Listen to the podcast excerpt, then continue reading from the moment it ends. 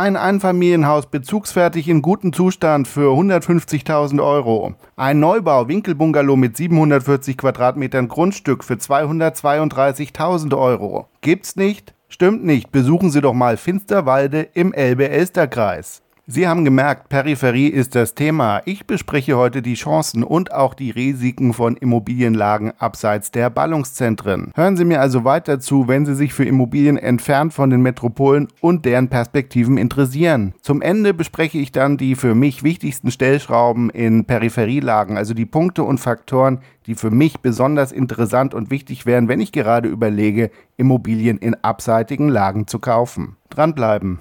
In den vergangenen Jahren hat sich einiges verändert. Es haben sich einige gute Gründe ergeben, aus den Städten heraus aufs Land zu ziehen. Das Arbeiten im Homeoffice, das sich mit der Pandemie eingestellt hat, hat für viele Städter erstmalig überhaupt die Grundvoraussetzung geschaffen, weiter aus der Stadt aufs Land zu ziehen. Wenn sie nur noch selten oder vielleicht sogar gar nicht ins Büro in die Stadt müssen, dann steigt die Flexibilität bei der Wohnortwahl die Komponente Lage als alleiniger Gradmesser der Distanz zwischen ihrem Zuhause und dem Arbeitsplatz tritt zurück und ermöglicht die Vorteile des ländlichen Wohnens zu sehen. Dazu habe ich eine Studie vom Berlin-Institut gelesen, die haben für Hessen herausgefunden, dass sich das sogenannte Wanderungsmuster in hessischen Kleinstädten umgekehrt hat. Die Studie wurde im Mai publiziert. Hier gibt es wohl bald eine Folgestudie, die zeigt, dass Menschen in Hessen im untersuchten Zeitraum zwischen 2019 und 2021 aus den Großstädten heraus aufs Land gezogen sind. Zumindest erlebte die Mehrheit der kleineren ländlichen Gemeinden sogenannte Wanderungsgewinne. Mit dem Vergleichszeitraum 2009 bis 2011 hat sich der Trend umgekehrt. Ich gebe Ihnen den Link zur Studie in den Quellen mit.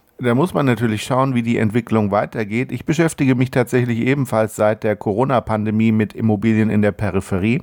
Ich unterscheide hier zwei Kategorien. Einmal metropolennah, also eine Fahrzeit von maximal 40 Minuten in die Stadt und eine wenigstens erträgliche Anbindung an öffentliche Verkehrsmittel. Finsterwalde zählt dann schon zur zweiten Kategorie viel weiter draußen. Dresden ist die nächste Großstadt von Finsterwalde, 80 Kilometer entfernt. Sie benötigen eine, eine Stunde Fahrzeit Richtung Süden mit dem Pkw. Immerhin sind sie Richtung Norden in eineinhalb Stunden in Berlin. Und es spiegelt sich natürlich im Preis pro Quadratmeter wieder. Den kriegen sie im Süden von Finsterwalde, wo ich mal nach den Bodenrichtwerten geschaut habe, für 35 Euro.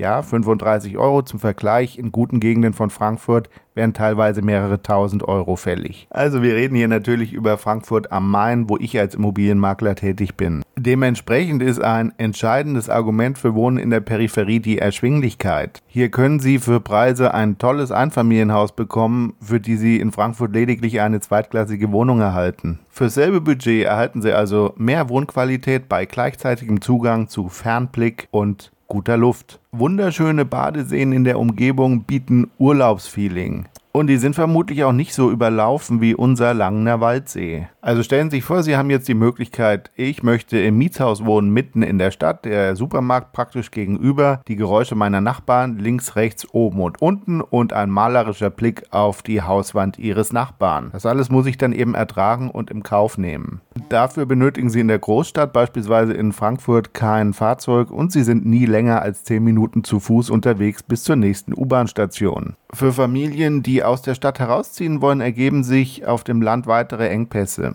Schulen, Kindergärten, Freizeitangebote und die Betreuung für Kinder. Hier bemerke ich übrigens, dass das Thema Mehrgenerationenwohnen in den letzten Jahren bei dieser Klientel immer interessanter wird. Ach ja, apropos Mehrgenerationenhaus. Ich habe ja gerade ein Haus für zwei Familien, also in dem zwei bis drei Wohnungen möglich sind, im Südosten von Frankfurt in der Vermarktung, so in etwa 30 Minuten entfernt. Und das habe ich einem Freund angeboten. Sie erinnern sich vielleicht. Mein Freund, also diejenigen, die mir länger zuhören, mein Freund, der in Frankfurt nach einem Haus sucht, nach einem Zweifamilienhaus in Frankfurt, aber nur in Frankfurt-Sachsenhausen. Also ja, er sucht immer noch nach einem Haus. Und deswegen sagte ich zu ihm, schau dir das doch mal an.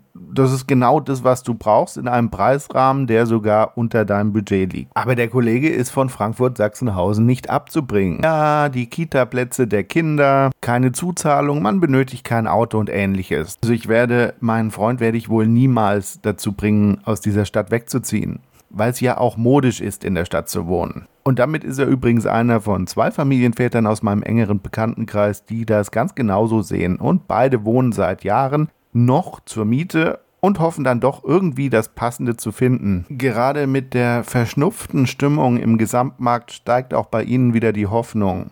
Das Stoßgebet am Abend für weiter fallende Preise. Demnächst spreche ich davon, dass die Vorzeichen gerade im Begriff sind, sich wieder zu drehen. Wenn Sie aber Interesse haben, dieses Zweifamilienhaus im Südosten von Frankfurt mal zu besichtigen, dann lassen Sie mich das wissen. Aber schließlich stellt sich dann doch die Frage, in welche Richtung sich der modische Mainstream-Wohnen entwickelt. In der letzten Dekade tendierten Käufer ja dazu, die Vorteile des Lebens in Stadtlagen übergewichtig zu bewerten. Doch lassen Sie uns die Stadtlage einmal objektiv betrachten. Wer wohnt denn eigentlich in der Stadt? Wie entwickelt sich das mit der Kriminalitätsrate? Wie ist denn das mit den No-Go-Areas? Wie schnell wachsen diese doch potenziell unliebsamen Areale an heute noch gute Gegenden heran? Bedenken Sie, wenn wir Immobilien kaufen, dann reden wir über lange Zeiträume. Wir reden über 10, 15, 20 Jahre. Wie wird sich Ihre Stadt in 10, 15, 20 Jahren entwickeln? Welchen Fortschritt macht die Technik? Morgen habe ich übrigens meinen Gast, das hatte ich Ihnen ja schon mal erzählt, zur Aufnahme zum Thema Metaverse und Immobilien. Kommt dann hier auch bald, also dranbleiben. Aber wird die Stadt in 15 Jahren noch der Platz sein, in dem jeder, und da setze ich das jeder in Anführungsstriche, leben möchte? Wie definieren wir denn jeder? Ist es derjenige, den Sie um 21.30 Uhr auf der Straße sehen möchten? Wie homogen ist die Gruppe, die sich dann in den Städten wiederfindet? Welche Wünsche, Träume, Weltanschauungen haben Ihre Nachbarn und deren Kinder, mit denen Ihre Kinder auf die Schule gehen? Kurzum, wie wird sich der Flair der Stadt in zehn Jahren wohl entwickeln und wird es Ihnen noch genauso gut gefallen wie heute? Könnte sich die Stadt perspektivisch nachteilig verändern? hätte das Land hier eventuell Vorteile und die Argumentation können Sie natürlich rumdrehen und genauso für das Land anwenden. Für den Preis der Immobilie auf dem Land und der Preisentwicklung wird eine signifikante Rolle spielen, wie schick es ist und sein wird, ländlich zu wohnen. Dann nehme ich das Plättchen aus der Rossmann Drogerie in die Hand und auf dem Titel ist eine Frau mit zwei Tomaten in der Hand, aufgenommen vor einem Gemüsebeet, die Headline Land in Sicht, warum sich Städte neu erfinden müssen, um attraktiv zu bleiben und wie Dörfer von der Digitalisierung profitieren. Okay, kann man jetzt sagen, es ist ja nur so ein Drogerieplättchen, aber seit Corona kann man ja mal drüber nachdenken. Gesünder sei es, auf dem Land zu wohnen, schreibt der Journalist in dem Heftchen, stressfreier. Einen Absatz später kritisiert er dann den CO2-Verbrauch von, Zitat, XXL Einfamilienhäuser auf dem Land mit gepflasterter Auffahrt und Doppelgarage. Also wollten Sie schon immer mal eine gepflasterte Auffahrt haben, dann wäre Finsterwalde ja vielleicht kein schlechter Ort, um nach Immobilien zu suchen. Finsterwalde liegt übrigens in der Niederlausitz im Süden von Brandenburg. Das Städtchen hat ein Kaufland, einen Obimarkt, ein Klinikum, einen Bahnhof, und sogar einen kleinen Flugplatz. Mit knapp 16.000 Einwohnern Ende 2022 scheint sich der Trend zum Wegzug aktuell zu stabilisieren. 2022 ist die Gemeinde um 1.000 Einwohner gewachsen und aus der Tagespresse erfahren Sie, dass ein neuer Supermarkt geplant ist. Erholungswert auf Urlaubsniveau garantieren die vielen Seen, die nicht weit entfernt sind. Persönlich allerdings fängt mich der Flugplatz. Es gibt mir als Privatpilot die Möglichkeit, am Samstag da mal vorbeizufliegen und Ihnen von meinen Erfahrungen dann aus Finsterwalde in einer neuen Podcast-Folge zu berichten. Zumindest wenn das Wetter mitmacht. Wenn jetzt zufällig jemand aus der Stadt zuhört, dann schicken Sie mir doch mal eine Nachricht und berichten Sie mir vom Leben dort und was man über den Immobilienmarkt und die Lage Finsterwalde unbedingt wissen muss. Ein weiterer Punkt, den hatte ich in einem meiner letzten Beiträge schon mal thematisiert, ist das Risiko des demografischen Wandels. Das geht ja mit einem Leerstandsrisiko besonders in den ländlichen Regionen einher. Insofern wird das Rückgrat die Frage nach der Altersstruktur in der Ziellage und die Abwägung, ob positive Impulse die Problematik der Überalterung, Sterbefälle und das damit einhergehende Leerstandsrisiko überkompensieren können.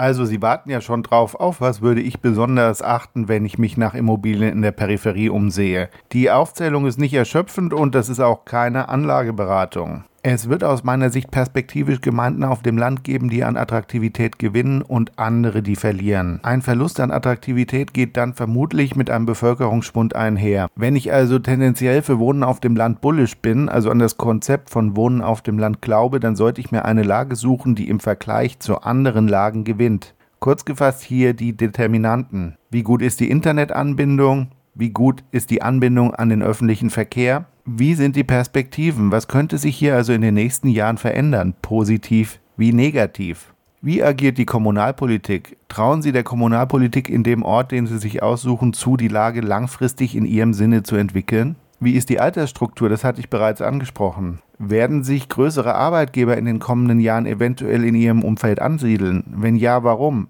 Das könnte die Lage aufwerten.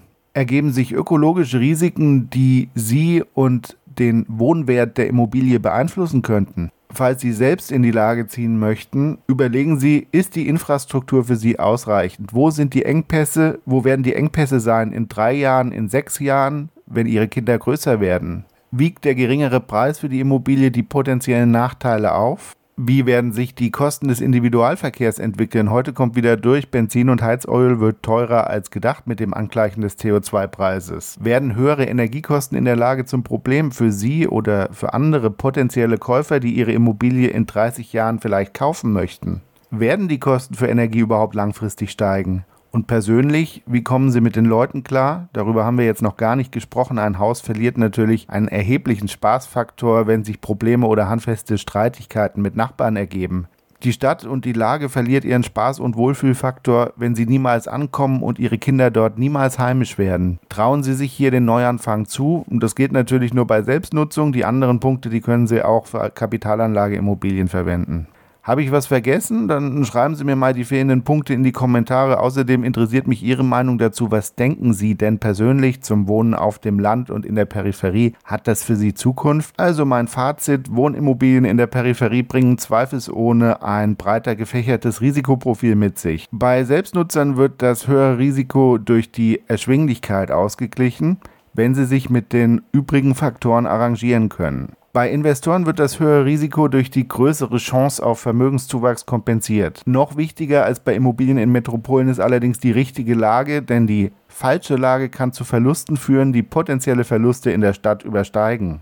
So, möchten Sie jetzt Ihre Immobilie in der Metropolregion Frankfurt-Rhein-Main verkaufen, um dann eventuell in Finsterwalde zu investieren? Dann rufen Sie mich gleich an. Kontaktieren Sie mich aber auch gerne und jederzeit, wenn Sie in der Metropolregion Rhein-Main nach einer Immobilie suchen und wenn Sie in Finsterwalde wohnen und am Samstagnachmittag bei gutem Wetter ein Kleinflugzeug kreisen sehen, dann winken Sie mir doch mal zu. In diesem Sinne wünsche ich Ihnen und uns allen ein schönes Wochenende.